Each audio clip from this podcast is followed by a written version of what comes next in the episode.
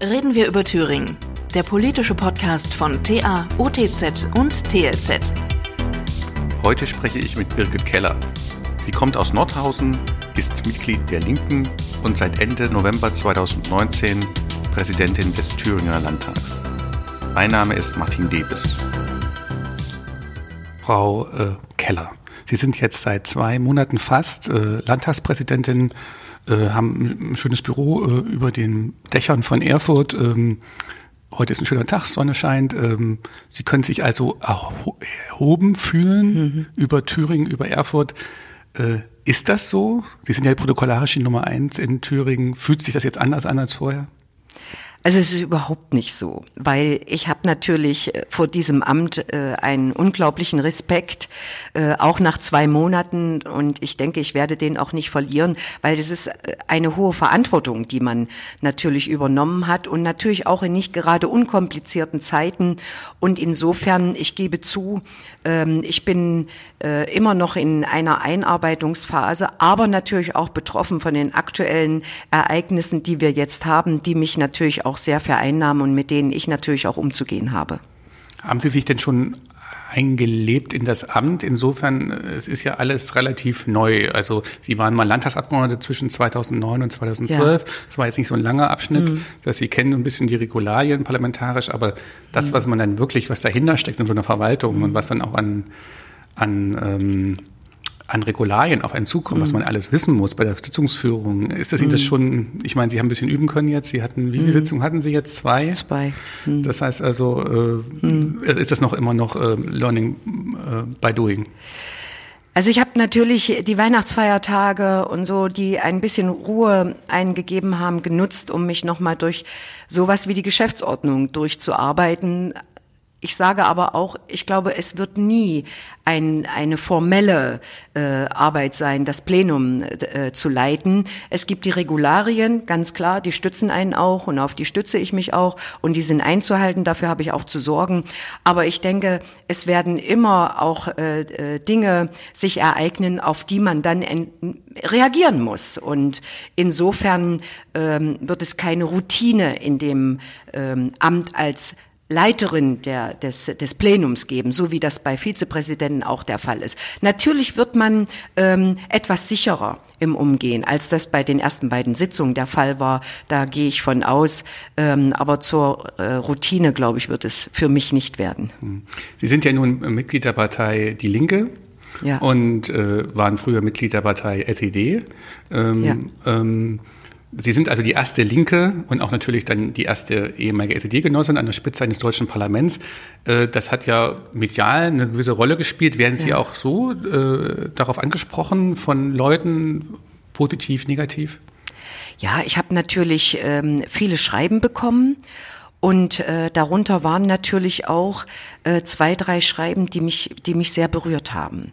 Ähm, und ähm, die ja in einer Art natürlich geschrieben wurden, ähm, die die mir gezeigt haben, da ist jemand wirklich auch ganz persönlich betroffen. Das hat mich auch betroffen. In der äh, größeren Anzahl habe ich Glückwunschschreiben bekommen, habe ich natürlich auch viel Unterstützung bekommen. Ähm, auf der Straße bin ich viel angesprochen worden und wir beglückwünschen Sie. Und Sie sind für uns auch ein Beispiel für die Entwicklung in Ostdeutschland und die Veränderungen und so. Das, das stärkt mich schon. Aber äh, ich vergesse auch nicht, dass es natürlich viele Menschen gibt, ähm, die äh, dort in, aus einer anderen Perspektive darauf schauen, dass die erste Linke, ähm, die auch SED-Mitglied nun äh, war und Landtagspräsidentin äh, geworden ist. Auch das ähm, will ich in meinem Amt auch nicht vergessen. Gab es denn auch Angriffe, kritische Briefe, Leute, die Sie vielleicht auch ähm, mehr oder minder ja. äh, aggressiv äh, äh, kritisiert haben? Ja, es gab tatsächlich, wie ich gesagt habe, es gab also zwei Briefe, die mich sehr berührt haben, ähm, die ja also äh, geschrieben haben, setzen Sie sich äh, doch bitte mal mit dem letzten Mauertoten, mit den Eltern des letzten Mauertoten in Verbindung, was die also dazu sagen und was die davon halten. Und, ähm, und ich sage dazu auch, das kann ich verstehen Und ähm, ja, es berührt mich natürlich auch. Und äh, der zweite Brief äh, ging, äh, Sie sitzen jetzt in der Fuchsstraße, äh, fragen Sie mal äh, die Nachkommen äh, und so weiter, äh, was die davon halten, dass Sie da jetzt sitzen.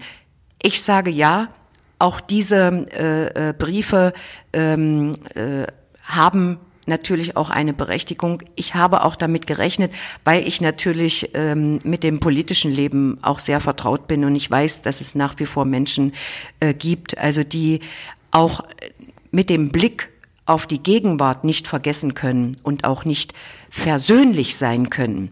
Äh, das ist vielleicht der bessere Ausdruck äh, mit dem, was Sie selbst persönlich 89 erlebt haben und davor. Vielleicht nochmal so für die Hörer, ähm, in dem Fall nicht die Leser, sondern die Hörer äh, diese, dieses Podcasts. Ähm, Jürgen Fuchs, äh, nachdem diese Straße hier benannt ist, an dem der Landtag sitzt, das ist auch die einzige Adresse der Jürgen Fuchs Straße, ja. eine sehr kurze mhm. Straße, ähm, war Schriftsteller und Dichter in der DDR, äh, hat in Jena studiert und wurde dort auch exmatrikuliert, dann von der ja. Stasi verfolgt und ist in den Westen gegangen, äh, ist früh verstorben und äh, es gibt Spekulationen äh, oder beziehungsweise äh, durchaus auch eine durchaus mit Indizien äh, geschwängerte These, dass er also auch deswegen gestorben ist an Krebs, weil ja. er möglicherweise bestrahlt wurde von der Staatssicherheit. Das ist aber nicht belegt letztendlich.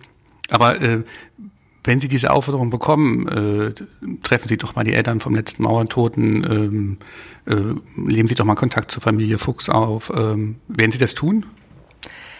Ich habe lange darüber nachgedacht, habe mich auch beraten und ähm, äh, bin, bin da also immer noch nicht durch. Ich denke ähm, eher in die Richtung, dass dass ich zeigen will mit dem Einsatz in meinem Amt und auch mit der, mit meinem Engagement und auch mit meinem Tun, äh, dass ich hier nicht sitze, um zu repräsentieren ein Land oder eine Gesellschaft oder das Plenum, sondern dass ich mich eher verstehe äh, in der Verantwortung für äh, Thüringerinnen und Thüringer, für das Bundesland, dass wir, dass ich eher zeige mit dem, wie ich damit umgehe, ähm, dass ich A, natürlich ähm, äh, in, in der Aufgabe bin, ähm, auch solche Mahnungen nicht zu vergessen, in unterschiedlicher Richtung. Sowohl die, die aus der DDR kommen, aus der ehemaligen DDR, die aber auch aus der Zeit davor kommen.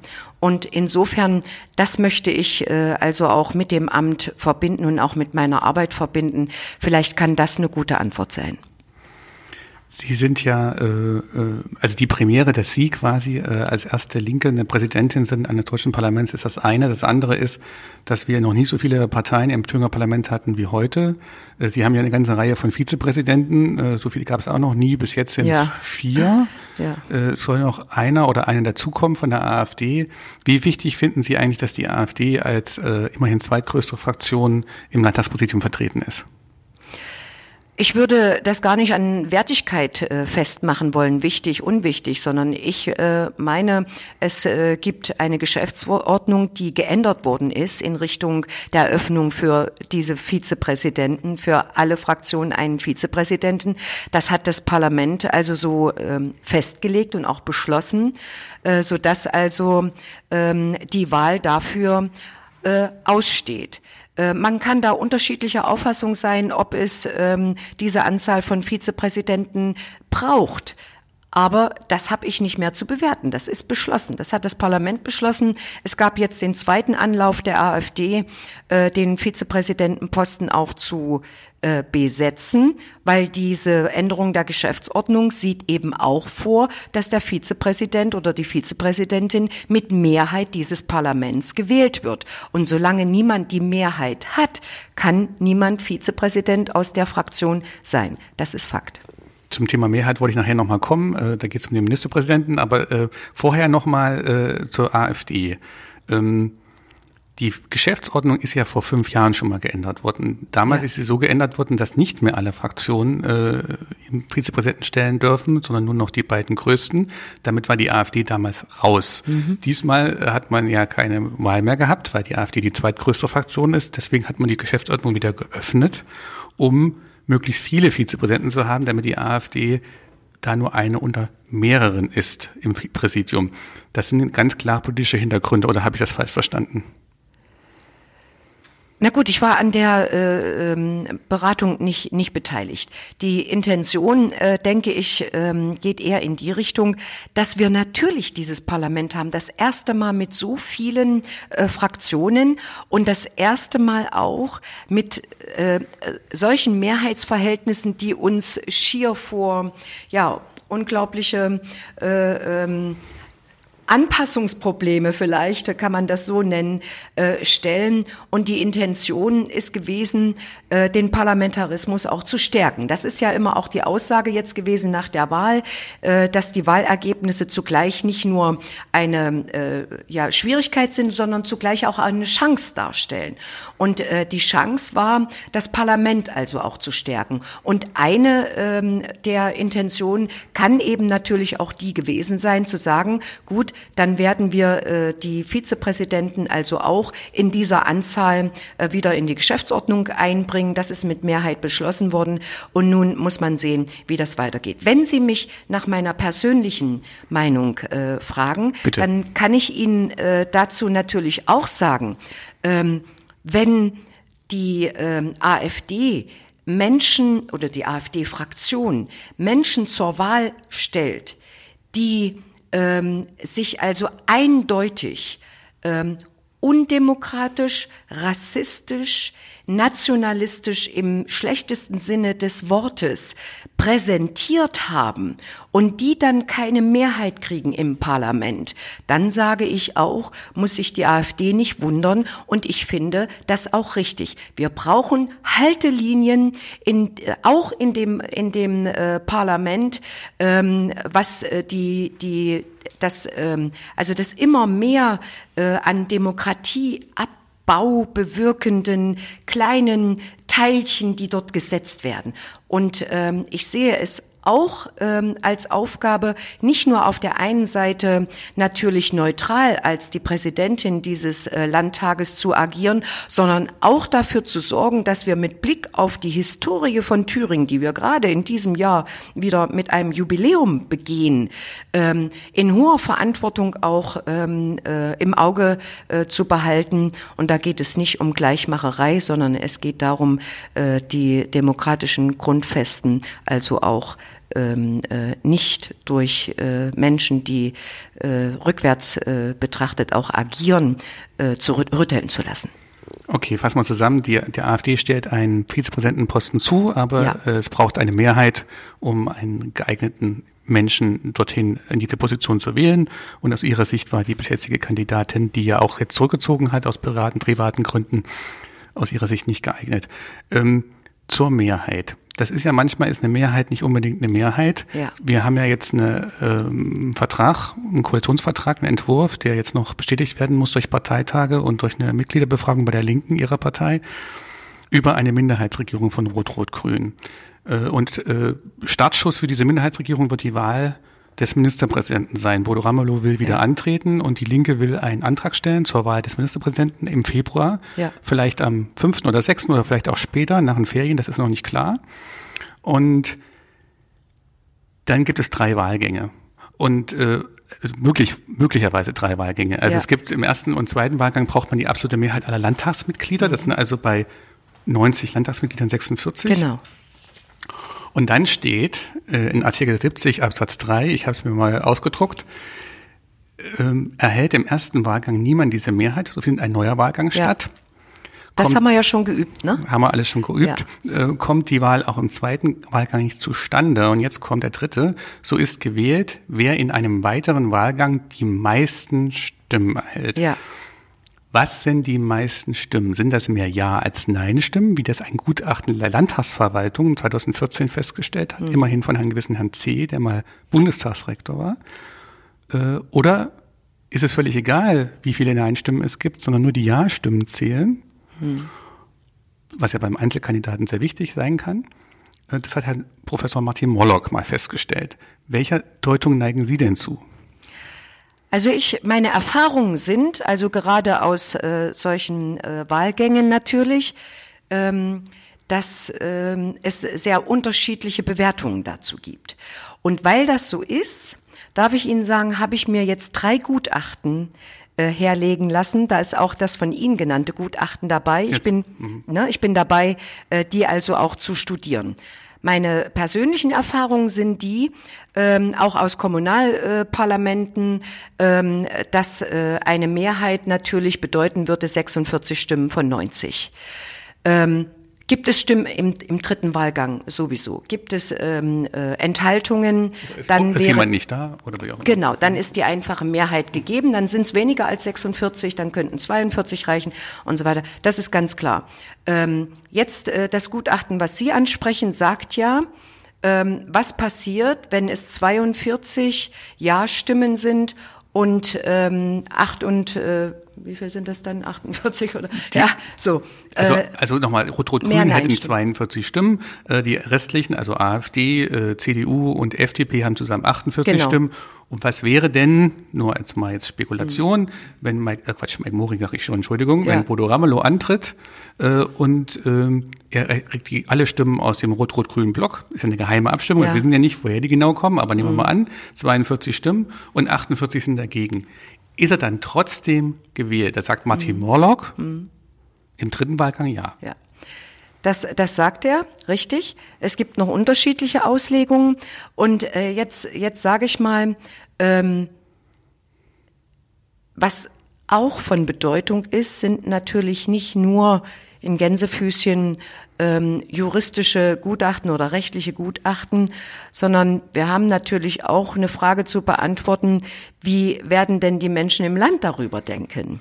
Genau, ist es nur ein formales Mandat oder ist es ein politisches Mandat? Also so, ist es wirklich eins, was die Leute verstehen? Genau, so hm. ist das. Also auch hm. das spielt eine Rolle, so dass wir hier natürlich in gewisser Weise auch ähm, einmal im spekulativen und natürlich auch im hoffnungsvollen Erwartungsraum uns bewegen. Deshalb will ich mir alle drei Gutachten angucken. Das ist das eine. Und äh, und zum Zweiten ähm, sage ich Ihnen mal: In meinem Freundeskreis habe ich am hm. Wochenende darüber diskutiert.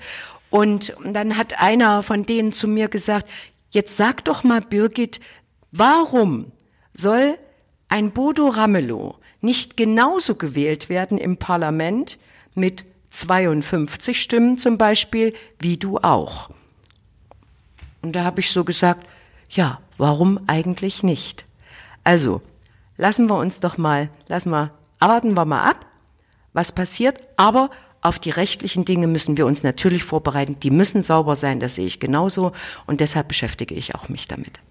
Ich lasse ihn noch nicht ganz raus aus der Sache, weil natürlich ein Unterschied ist, ob ein ja. Landtagspräsidentin oder Landtagspräsident gewählt wird. Das ist ein Amt, was traditionell ein bisschen über dem Parlament, Sie sagen mhm. ja auch neutral schwebt, während ein Regierungschef ganz klar, das ist sozusagen eine Parteibild und da ist eine, da haben sich Parteien verabredet, haben einen Vertrag geschlossen und da gibt's wird normalerweise an Parteilinie entlang abgestimmt. Das ist sehr üblich äh, bei diesen Geschichten und äh, das Szenario, was wir ja jetzt besprochen hatten gerade mit den 42 zu 48 oder so ähnlich, äh, ist ja nicht sehr theoretisch, sondern das, das kann wirklich passieren. Mhm. Und da ist eine gewisse Wahrscheinlichkeit, dass das passiert. Und ähm, die Frage äh, ist dann schon total wichtig, weil Sie ja selber sagen, äh, die Leute im Land. Also jetzt zum Beispiel, wenn ich meinen Nachbarn fragen würde, die würden sagen, nee, was ist denn das für eine Mehrheit, wenn da mehr Nein als Ja stimmen? Und ich habe das letztens, ja. ich habe das zwei, drei Mal geschrieben, dann kam dann auch gleich Leserbriefe, das geht doch gar nicht und so weiter und so fort.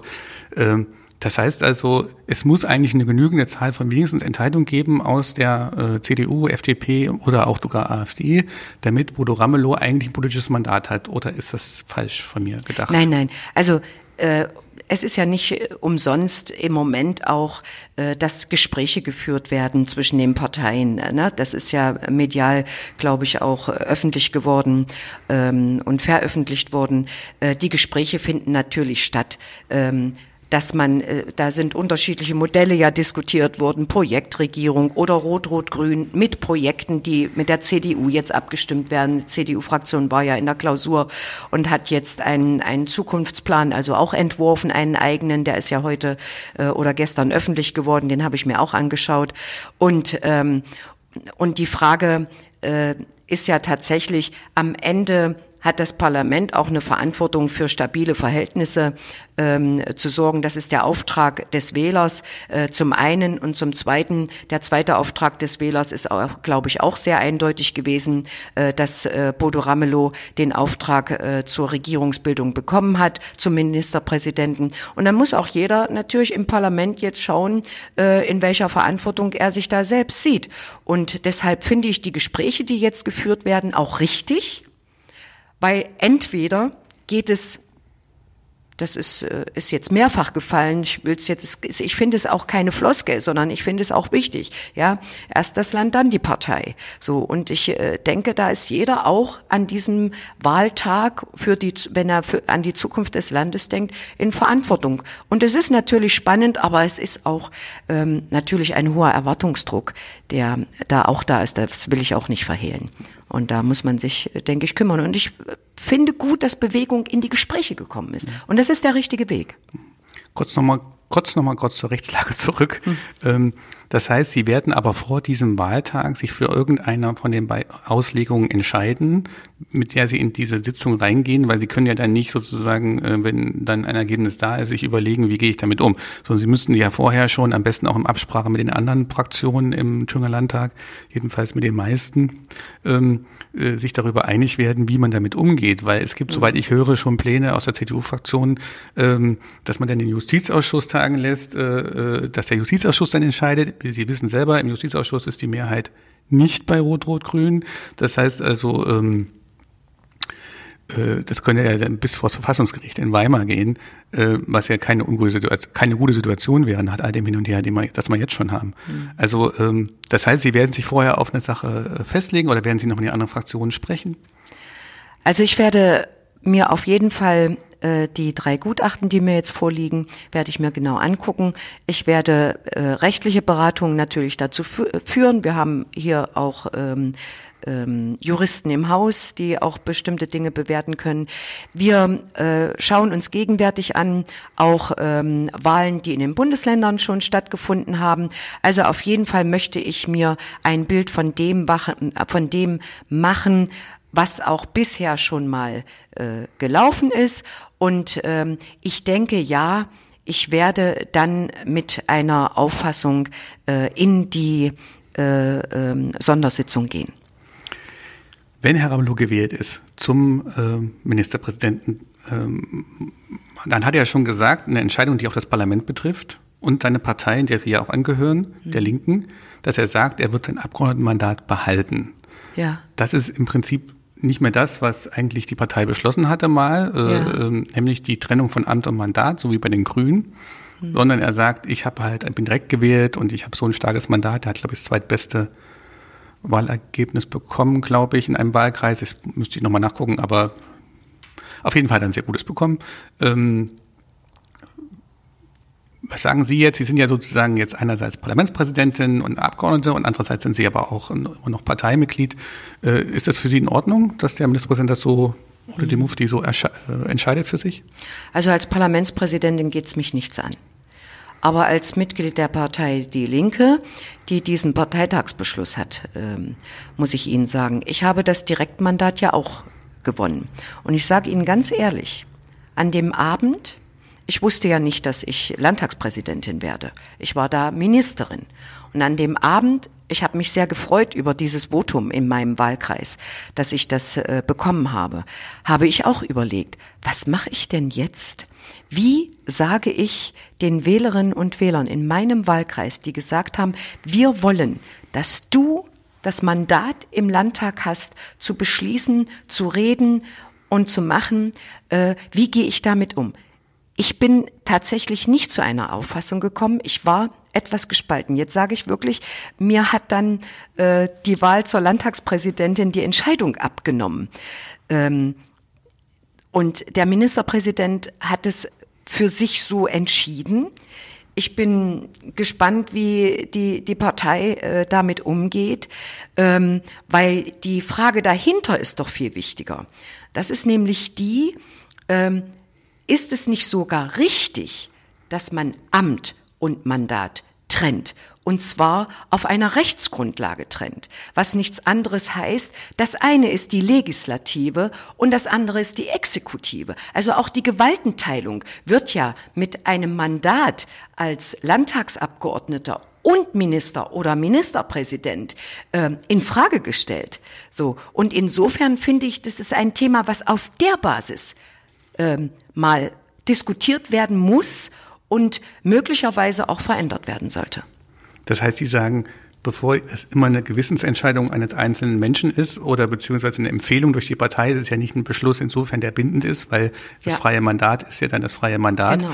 Ähm, ähm, so, sagen Sie, es müsste mal grundsätzlich überdacht werden, wie man das auch verfassungsrechtlich so regelt, ob nur im Bundesland Thüringen oder eben im Bund an sich, dass man sagt, äh, durch die Gewaltenteilung. Gewaltenteilung bedeutet ja, dass die verschiedenen Verfassungsorgane unabhängig voneinander genau. agieren äh, und sich gegenseitig kontrollieren. Ja, ähm, so ist es. Dass es sozusagen dadurch eigentlich vermieden werden sollte, dass dass jemand zwei Verfassungsorganen angehört. Das, ja. ist, das tut er ja praktisch ja. als Regierungsmitglied und als ja. Mitglied des Parlaments. Genau, das ist damit gemeint. Und die Linke, äh, die Fraktion Die Linke hat ja mehrfach Anlauf dafür genommen ne? und hat versucht, also dass das äh, also auch äh, Rechtsboden erlangt. Und äh, das ist immer abgelehnt worden. Und deshalb gab es dann den Parteitagsbeschluss, ähm, auf dem äh, das äh, basiert, was jetzt diskutiert wird. Und äh, der Ministerpräsident, das ich äh, also im Moment für sich entschieden hat. Und ähm, ich denke, äh, der bessere Weg ist, dass man ähm, äh, den Rechtsboden dafür bereitet, dass Gewaltenteilung auch Gewaltenteilung heißt und so in Anspruch genommen wird. Ähm, Frau Keller, äh, ich würde vielleicht noch einen kurzen Teil äh, des Gesprächs noch darauf verwenden, ein bisschen auch über Sie zu reden als Person. Ja. Ähm, ist vielleicht nicht uncharmant zu sagen, Sie sind 60 Jahre alt, äh, noch. Noch, genau. Ja, Sie haben halt Geburtstag, habe ich nachgeschaut. Ähm, ähm, das ist ganz interessant, weil, weil wir haben ja nicht nur 100 Jahre Thüringen, sondern wir haben auch 30 Jahre deutsche Einheit, ja. 30 Jahre Wiedergründung Thüringen äh, und die Hälfte ihres Lebens haben sie jetzt äh, in genau der DDR Hälfte. verbracht mhm. und die andere Hälfte haben sie in der Bundesrepublik verbracht und in Thüringen. Ähm, wenn Sie 30 Jahre zurückdenken, in den Januar 1990, mhm. wer ist Birgit Keller zu diesem Zeitpunkt? Wie fühlt sie sich? Äh, ja. Sie waren ja damals gerade, waren Sie schon ausgeschieden aus der SED-Kreisleitung ja, in Nordhausen? Das war ja sozusagen, ja. ja aber innerhalb von Wochen mhm. hat sich Ihre Welt ja, ja umgedreht. Mhm. Ähm, Sie haben nicht Ihren, Personal, äh, Ihren Parteiausweis in, in, eine Kiste getan, wie Ihre Kollegen teilweise.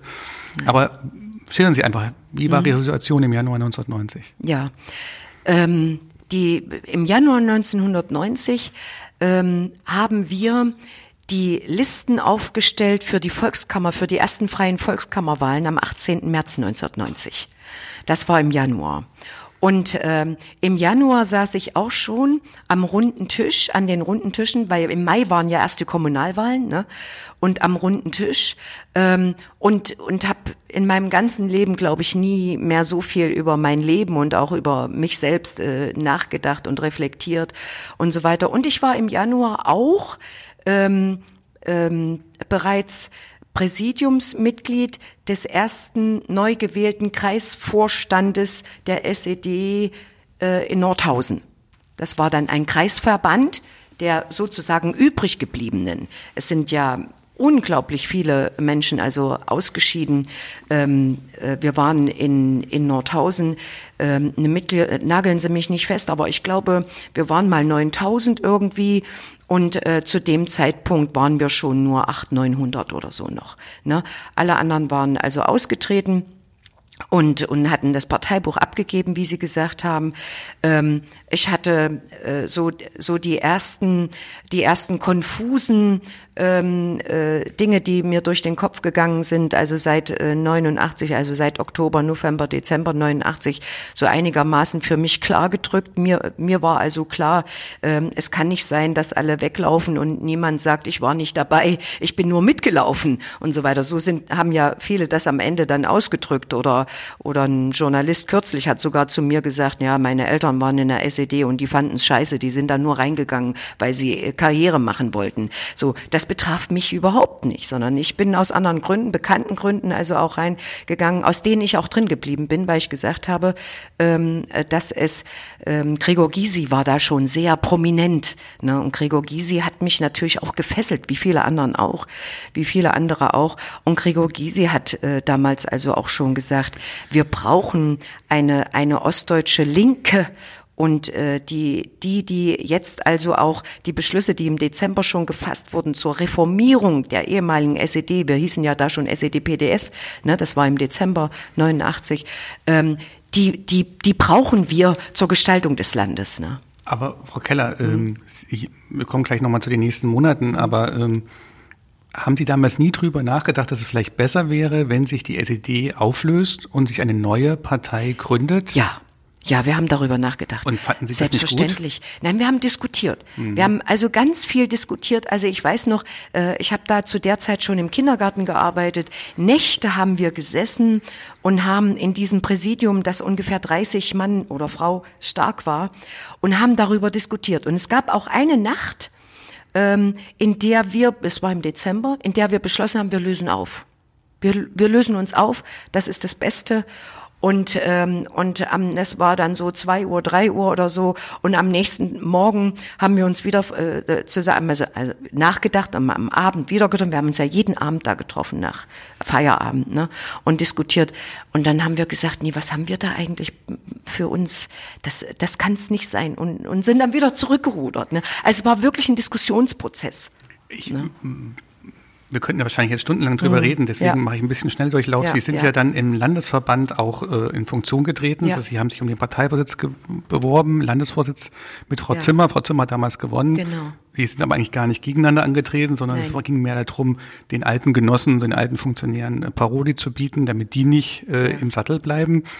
Sie waren dann im Landesvorstand oder Präsidium, Präsidium äh, hieß es damals, äh, von der Landespartei und sind dann wieder zurück ausgetreten. Äh, Sie haben ja mal gesagt, Sie sind ausgetreten, weil sie unzufrieden waren damit, mhm. wie die mhm. Partei mit sich selber umgegangen ist, mit ihrem eigenen Vermögen, wie ja. transparent sie war und wie intransparent sie war. Das stimmt. Ähm, Nochmal zurück zu dem Punkt, die SED hat sich nicht aufgelöst, sie hat die Strukturen der äh, alten Partei übernommen, ja. inklusive Vermögen, inklusive Mitglieder, inklusive Immobilien. Äh, da gab es dann ewige äh, Auseinandersetzungen, sind auch Millionen verschwunden, noch nie wieder aufgetaucht. Ähm, was hat sie damals besonders gestört?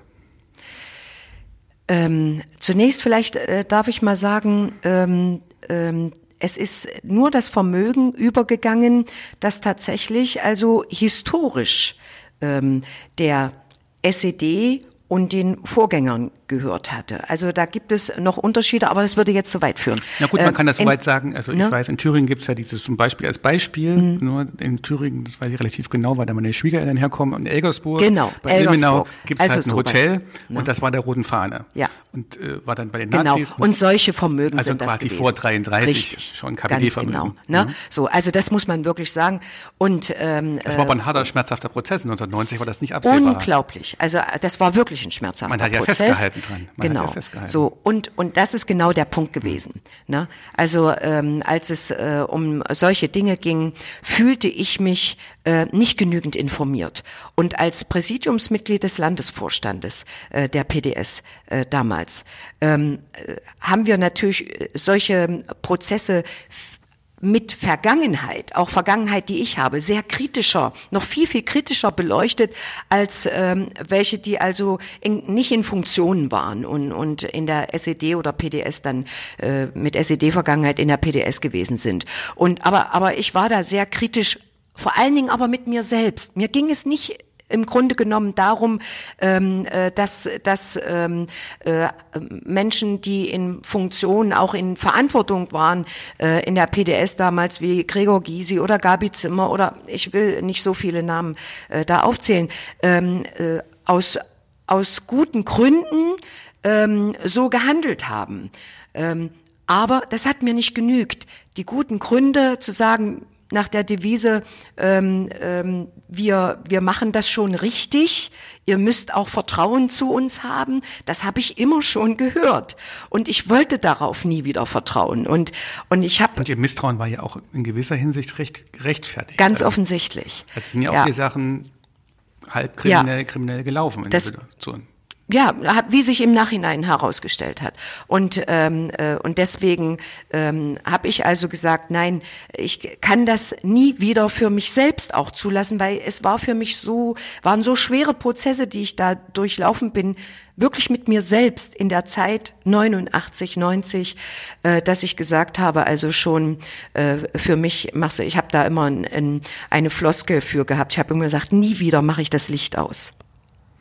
Sie sind ja die ganze Zeit äh, äh, in der Politik geblieben, ja. von damals ja. bis heute. Sie sind eigentlich fast, wenn man so will, 40 Jahre in der Politik, wenn man die FDJ-Zeit äh, äh, mit hinzurechnet.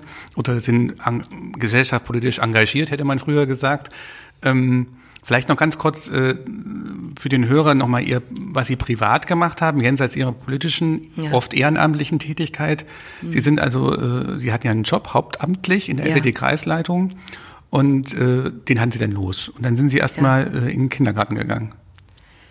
Ja, dann bin ich in den Kindergarten gegangen. Und zwar ähm, äh, am, am 1. Dezember 89. Ähm, das war so, auf der, auf der Kreisleitung haben rund 100 Menschen gearbeitet. Und ähm, im November 89 hat äh, der damalige ähm, erste Kreissekretär, so hieß der Chef damals, ne, hat also dann irgendwann nageln Sie mich nicht an den Daten fest, ne, so, aber im November dann gesagt, also wer äh, in der Lage sich eine Arbeit, äh, in der Lage ist, sich eine Arbeit zu suchen, sollte das tun. Und dann waren von einem Tag auf den anderen ganz viele weg. Es, es blieben ganz wenig nur übrig. Und es gab zu der Zeit aber schon äh, diese Nachfolge, es gab nicht mehr das Sekretariat der SED-Kreisleitung, sondern es gab dann schon ähm, äh, ähm, ein, ein Gremium, ne, ähm, das so die Leitung dieses Hauses übernommen hat. So. Und in diesem Gremium war auch ich. Und äh, es gab die Gründung äh, zur, zur SED-PDS, ne, und, ähm, und, das, äh, und das Präsidium der SED-PDS, dem ich angehörte dann, ähm, war dann auch Vertreter am runden Tisch. Und, und ich habe im November gesagt, ähm, es, es kann ja nicht sein, ich werde hier äh, von sozusagen der SED noch bezahlt. Wie glaubwürdig äh, will ich tatsächlich den Menschen deutlich machen, dass wir die Aufgabe haben, diese Partei ähm, zu, zu reformieren und das, was äh, für die Partei als Aufgabe steht, nämlich für die Menschen zu sorgen, die keine Lobby jetzt auch in diesen Umwandlungsprozessen haben und so äh, zu agieren. Das war für mich eigentlich immer das Wichtigste und deshalb habe ich auf aufgehört. Ich habe also selbst, ich habe dann gekündigt und habe äh, im Kindergarten angefangen, wo meine Tochter in den meine Tochter ging. Dort war ein Schild äh, im Flur, das habe ich gelesen, da stand, wir suchen Erziehungshelferin. Und da bin ich zu der Kindergartenleiterin reingegangen und habe gesagt, würden Sie auch mich nehmen? Und Sie, und Sie ja waren gesagt, damals ja, Sie waren damals ja, Sie hatten ja keine, Sie waren Quereinsteiger, wenn man so will, ja. Seiteneinsteiger würde ja. man heute sagen. Und ähm, äh, weil Sie haben ja eigentlich Gesellschaftswissenschaften ja. studiert, äh, was ja mm, aus heutiger Sicht ein euphemistischer Begriff dafür ist, dass man Marxismus, Leninismus studiert hat. Zumindest in Ost. Es gibt den ja in Westdeutschland gab es das ja auch. Ist richtig, aber ja. es war äh, das Studium war in, in ja. korrigieren Sie mich in der DDR vor allen Dingen sozusagen mit dem Studium der das Schriften so. von Marx, Engels Natürlich. und Lenin verbunden. Ähm, aber wir haben auch sowas gehabt wie, wie, das darf man auch nicht vergessen, die Ökonomie des Kapitalismus, die Ökonomie des Sozialismus, klar, an Marx angebunden, gar keine Frage. Wir haben auch ähm, äh, Soziologie gehabt, also Gesellschaftswissenschaften wirklich im besten Sinne des Wortes, aber einen großen Teil. Ne? Sie war, waren ja dann auch vorbereitet quasi, die Ökonomie, Ökonomie des Kapitalismus waren ja. Sie ja vorbereitet auf das, was dann kam. Ja äh, zumindest theoretisch, zumindest aus einer bestimmten Perspektive, mhm. äh, weil sie sind ja nicht lange im Kindergarten geblieben, ja. sondern sie haben Sie sind dann von äh, in, der, in, der, in der Fußgängerzone genau. äh, von zwei äh, gut äh, geschminkten Damen äh, mhm. angesprochen worden äh, oder Sie haben sie angesprochen, wie auch immer. Also es gab so ein Treffen und Sie sind zwei dann, nette Damen Sie, haben mich angesprochen. Genau, und Sie sind dann Vertreterin für eine äh, große Kosmetikfirma geworden ja. und sind äh, dann mit dem Köfferchen rumgereist in Thüringen und Umgebung. Oh, viel weiter. Viel weiter noch, mhm. deutschlandweit, ja. äh, rumgefahren, äh, um Kosmetikartikel zu vertreiben. Und haben da ja den Kapitalismus pur kennengelernt. Ja. Erzählen Sie es mhm. mal ein bisschen. Mhm. Ähm, vielleicht kann ich da anfangen, warum habe ich das gemacht?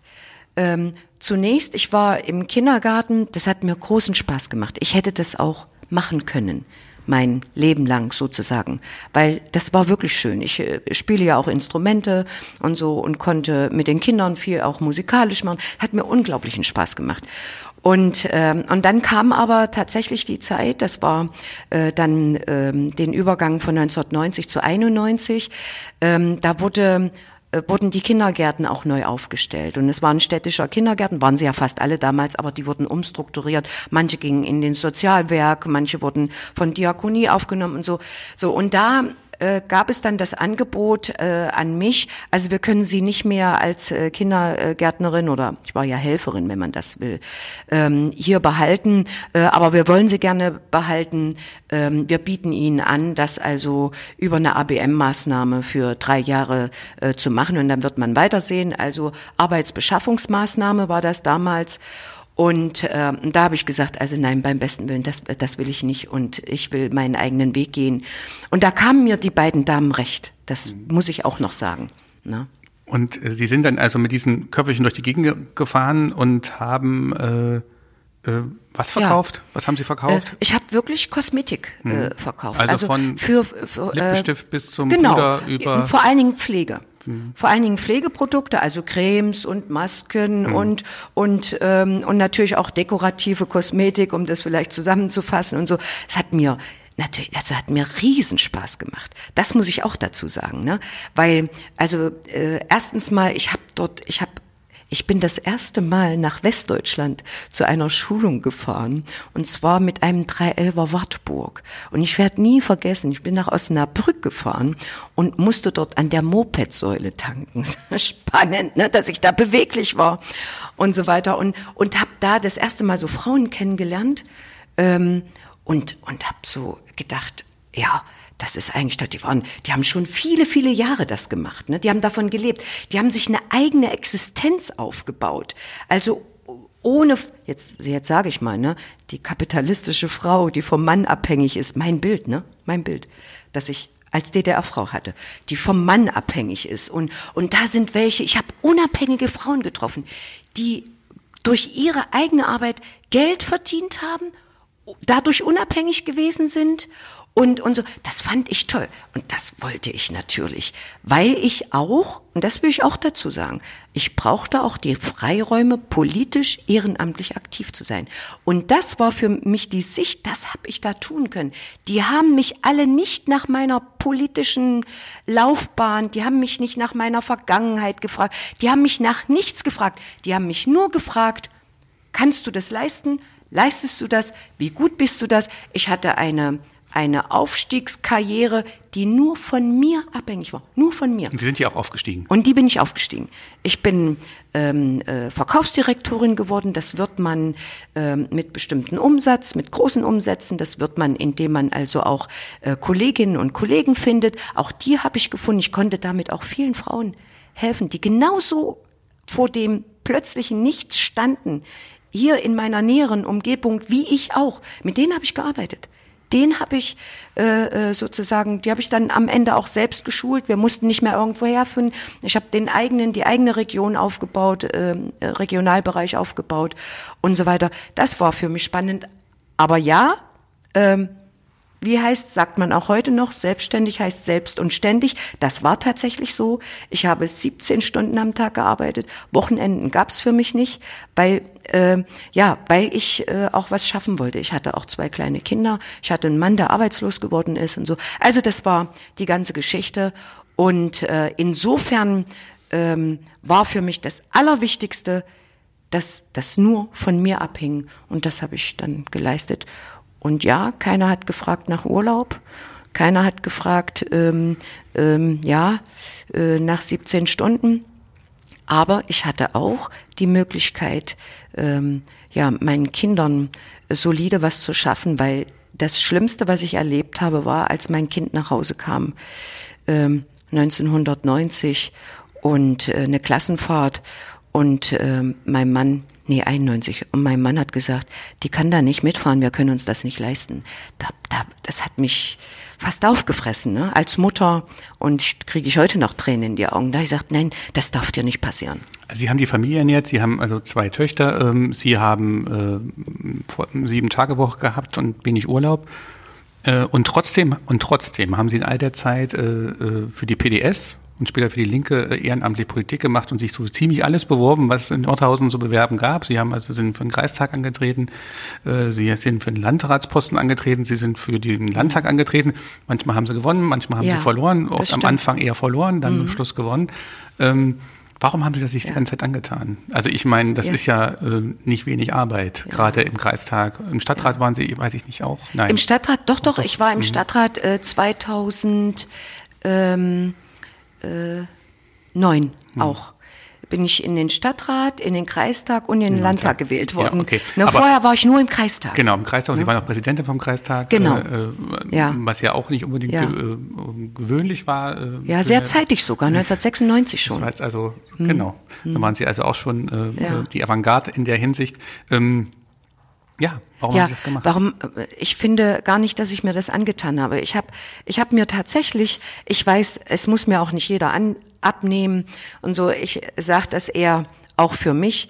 Ähm, ich habe mir tatsächlich vorgenommen, wenn man verantwortet wird für eine Vergangenheit und das hat mir ja auch der runde Tisch in gewisser Weise gelehrt. Also viele, die am runden Tisch saßen, ne, ähm, ähm, haben ja manche zu mir gesagt, äh, du hast 40 Jahre DDR zu verantworten und Probst Jäger hat dann gesagt, ist ja wohl schwer zu erkennen, dass Frau Keller ne, keine 40 Jahre DDR zu verantworten hat. Ne? Aber ich habe mal für einen Kalender schon 91 oder so habe ich schon mal gesagt, ja, ich ähm, ich trage Mitverantwortung.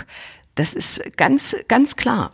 Und, äh, und, und dieser Verantwortung habe ich mich gestellt, indem ich äh, gesagt habe, ähm, es gibt natürlich äh, Aufgaben in der Gesellschaft, egal welche, jetzt in der kapitalistischen, äh, wo man äh, äh, seine, seine Möglichkeiten, die man hat, auch nutzen muss.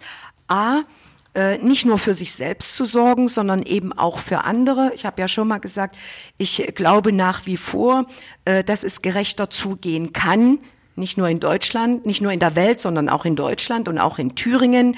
Und, und dafür will ich eintreten, auch weiter. Und habe natürlich lernen müssen, ähm, äh, dass man das nicht nur von der Straße aus bewegt, sondern natürlich auch als Mitglied in diesem, in diesem demokratischen System. Vielleicht, weil der, ihr, ihr Mitarbeiter äh, zu Recht darauf hinweist, dass Sie bald einen Anschlusstermin haben und ich habe jetzt noch zehn Minuten mhm. äh, nonverbal rausgehandelt bei Ihnen. Ja. Ähm, vielleicht ein paar, bisschen kürzer bei den Antworten, äh, okay. damit ich noch zwei, drei Themen abarbeiten kann mhm. mit Ihnen, äh, die ich mir noch aufgeschrieben habe und ich glaube, ich finde ich dazugehören. Jetzt nochmal kurz im Anschluss, wenn, wenn Sie sagen, Sie waren einerseits, äh, haben Sie sich quasi selbstständig gemacht und haben quasi die, die Möglichkeiten der freien Marktwirtschaft genutzt. Ja. Und auf der anderen Seite haben Sie gesagt, Sie haben sich politisch dafür eingesetzt, dass diese Marktwirtschaft gerechter ist. Mhm. Ähm, es wird ja wieder diskutiert, jetzt auch in der SPD, das Thema demokratischer Sozialismus. Das war ja, ja auch, was die DDR übrigens teilweise propagiert hat, den, ja. DDR, den sozialistischen, sozialistische Demokratie.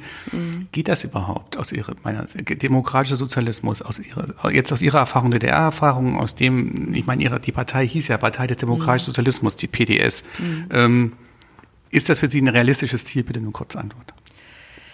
Es äh, ist ein realistisches Ziel, wie ich finde, ähm, aber natürlich nicht von heute auf morgen umsetzbar. Ich denke, man braucht in der Politik und jede Partei braucht das auch für sich, um erkennbar zu sein. Was sind denn, was ist denn die Grundausrichtung dieser Partei? Und es gehört zu der Programmatik der Partei Die Linke nach wie vor, ähm, den demokratischen Sozialismus anzu. Was ist das Hauptkennzeichen aus Ihrer Sicht? Ist das, ist das, äh, weil wir reden immer oft über Eigentum dann in dem Zusammenhang. Ja. Soll der Enteignung stattfinden aus Ihrer Sicht? Ist das dann nötig? Müssen die Eigentumsverhältnisse sich ändern? Ich denke, dass auch Eigentumsverhältnisse ähm, den temporären Entwicklungen unterliegen. Also ich sage jetzt mal, auch der Kapitalismus wird nicht grenzenlos sein.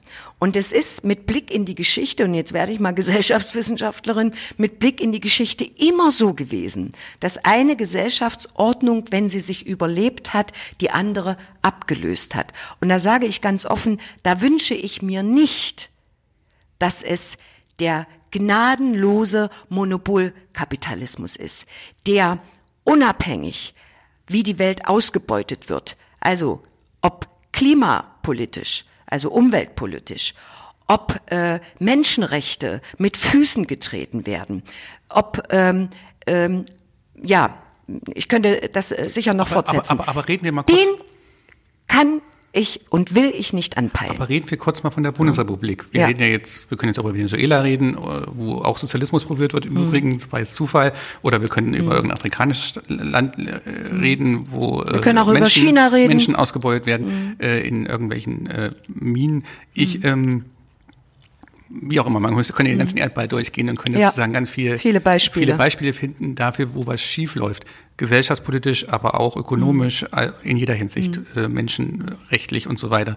In Deutschland Mhm. aber gibt es ja das Konzept, das ist sozusagen die Theorie der Ja. sozialen Marktwirtschaft, die genau das verhindert, Mhm. dass sozusagen dieser, Sie sagen Monopolkapitalismus, man könnte sagen, Mhm. der klassische äh, ähm, äh, ungezügelte Kapitalismus. Ja, äh, ich bin auf das äh, Wort nicht gekommen, Nein, ne? äh, Ungezügelt, äh, ja, genau. äh, dass der äh, quasi eben nicht ungezügelt ist, sondern gezügelt ist und man kann über die ja. über die Zügel reden, wie stark die angezogen werden oder wie wenig. Ja.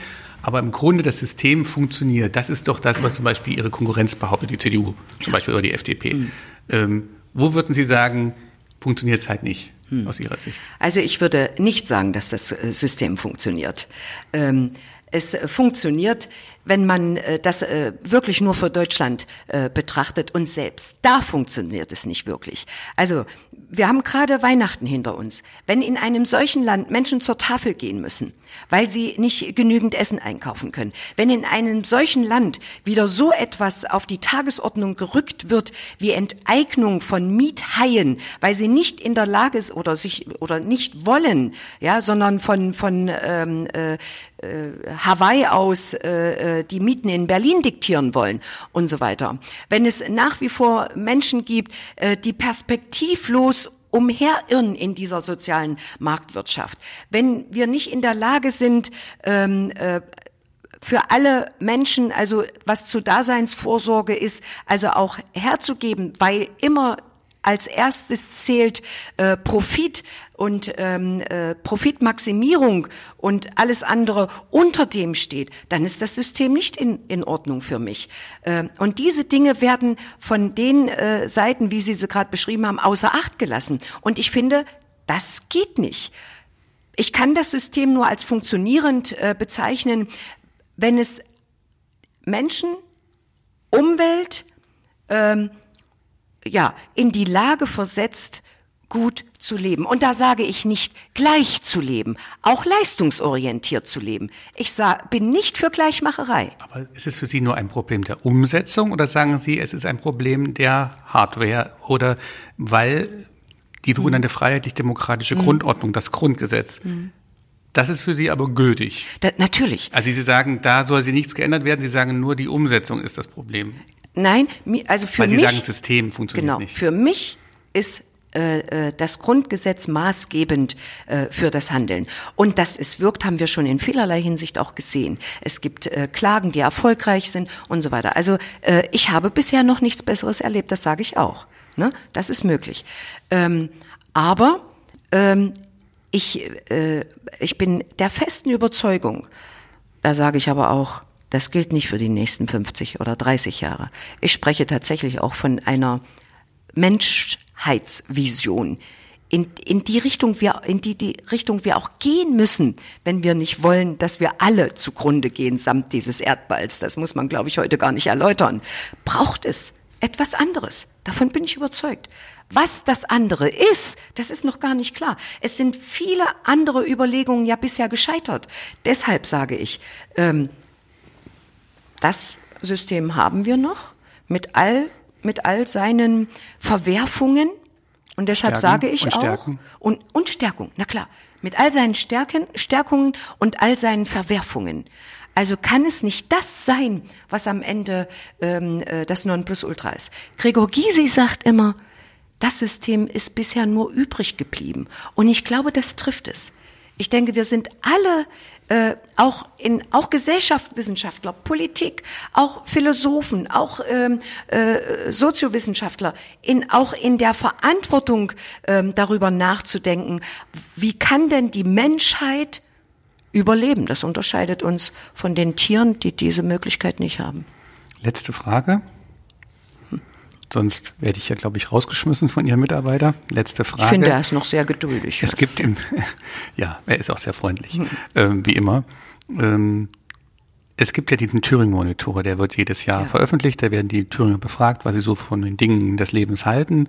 Äh, da gibt es auch die Frage, hatte die DDR mehr gute als schlechte Seiten? Hm. Und da sagt eine erstaunlicher hohe Prozentsatz, den habe ich jetzt nicht im Kopf, aber hm. es ist auf jeden Fall eine hohe Minderheit, sagt, ähm, große Minderheit sagt, ja, die DDR hat mehr bessere als schlechte Seiten mhm. gehabt. Und die DDR ist auch besser als das gewesen, was wir jetzt haben. Was würden Sie sagen? Ja, ich habe, es ist immer die Perspektive, das habe ich, habe ich schon mal gesagt. Ne? Und Aber aus der jetzigen Perspektive, mh, nee, Ihrer jetzigen Lebenserfahrung. Aus der damaligen Perspektive mhm. heraus auch. Ne? Nein, nein, ich möchte die ich, gerne Ihre jetzige Ach, Sie wollen die, heut, die jetzige ja. Perspektive. Ähm, da denke ich, ähm, es ist, äh, ich sehe mehr gute Seiten und zwar aus dem Grund, weil es uns nicht gelungen ist, das auch mitzunehmen, wo wird es jetzt, jetzt verklärt. Wo sehen Sie jetzt mehr gute Seiten? Also von dem in, heutigen System meinen Sie? Nein. Gegenüber dem alten? Gegenüber gegenüber den, dem alten System, äh, was die sozialen Belange betrifft. Ich muss das noch mal kurz. Ich muss es trennen. Na ja, gut, aber mhm. äh, wenn wir jetzt einfach, wenn Sie die Frage jetzt ja. nochmal nehmen, mhm. Fragen Sie mich doch einfach, stellen Sie sich mal vor, die nee, Grenzen würden wieder offen sein. Auf welche Seite würden Sie denn gehen? Das kann ich Ihnen ganz leicht beantworten. Okay. Ich würde hier bleiben. Okay. Das heißt also, das heißt, das jetzige System oder die jetzige Verhältnisse haben für Sie mehr gute Seiten als die, ja. die in der DDR waren? Eindeutig ja. Und das ist, sagen Sie noch drei Dinge, warum? Äh, zum einen ähm, ich kann ja immer nur von mir persönlich sprechen. Äh, zum, zum einen sind äh, die, die Chancen ähm, an demokratischer Teilhabe tatsächlich viel höher. Das ist auch meine Erfahrung. Viel höher. Und ähm, sie, sie, auch die Möglichkeiten, die dort bestehen. Das ist das eine. Wir haben, es ist auch da, es ist nicht die beste Demokratie, aber es ist die einzige, ne, die wir haben. Und sie ist besser als die, die wir in der DDR hatten. Äh, war das überhaupt eine Demokratie in der DDR? Oder war es eine Diktatur? Ich meine, es gab keine freien Wahlen. Ja, es gab keine, es das gab heißt, keine, es gab keine freien Wahlen.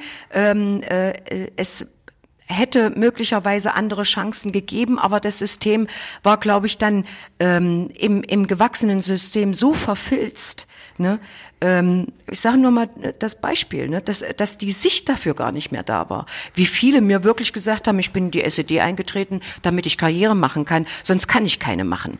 So. Und das ist die blanke Wahrheit gewesen. Und das ist das Zweite, was ich, was ich also auch nennen, nennen will. Du musst heute, um deinen persönlichen Lebensweg zu planen und auch den deiner Familie, dich nicht politisch orientieren. Ich finde, du solltest es machen aber du musst es nicht. Und was, der Begriff ja? Freiheit spielt bei hm. Ihnen auch noch so, eine Genau, und das ist das dritte hm. Thema. Ne? Ähm, das ist auch eine Frage. Ähm, was ist Freiheit? Darüber haben wir auch in der DDR diskutiert und haben und diskutieren auch heute darüber. Äh, Freiheit bedeutet ja nicht nur Reisefreiheit, sondern Freiheit bedeutet ja auch, ähm, dass ich tatsächlich mein Leben organisieren kann, ohne dass ich ähm, in, in gewisser Weise äh, in, in, äh, in Zwänge komme, die die das System mir auferlegt. Als Journalist würde ich sagen, Na? Presse- und Meinungsfreiheit sind die wichtigste Freiheit neben, Absolut. neben der Wahlfreiheit Absolut. Freiheit zu wählen, Na? freie Wahlen genau. zu haben. Absolut. Mhm. Das ist so. Und, äh, und da hat die DDR nicht bewiesen, äh, gar nicht bewiesen, sondern da hat die DDR tatsächlich versagt. Frau Keller, ich danke Ihnen herzlich für das fast einstündige Gespräch. Sehr gern. Und äh, viel Erfolg bei der Wahl des Ministerpräsidenten. Dankeschön, das hoffe ich auch. Danke, tschüss.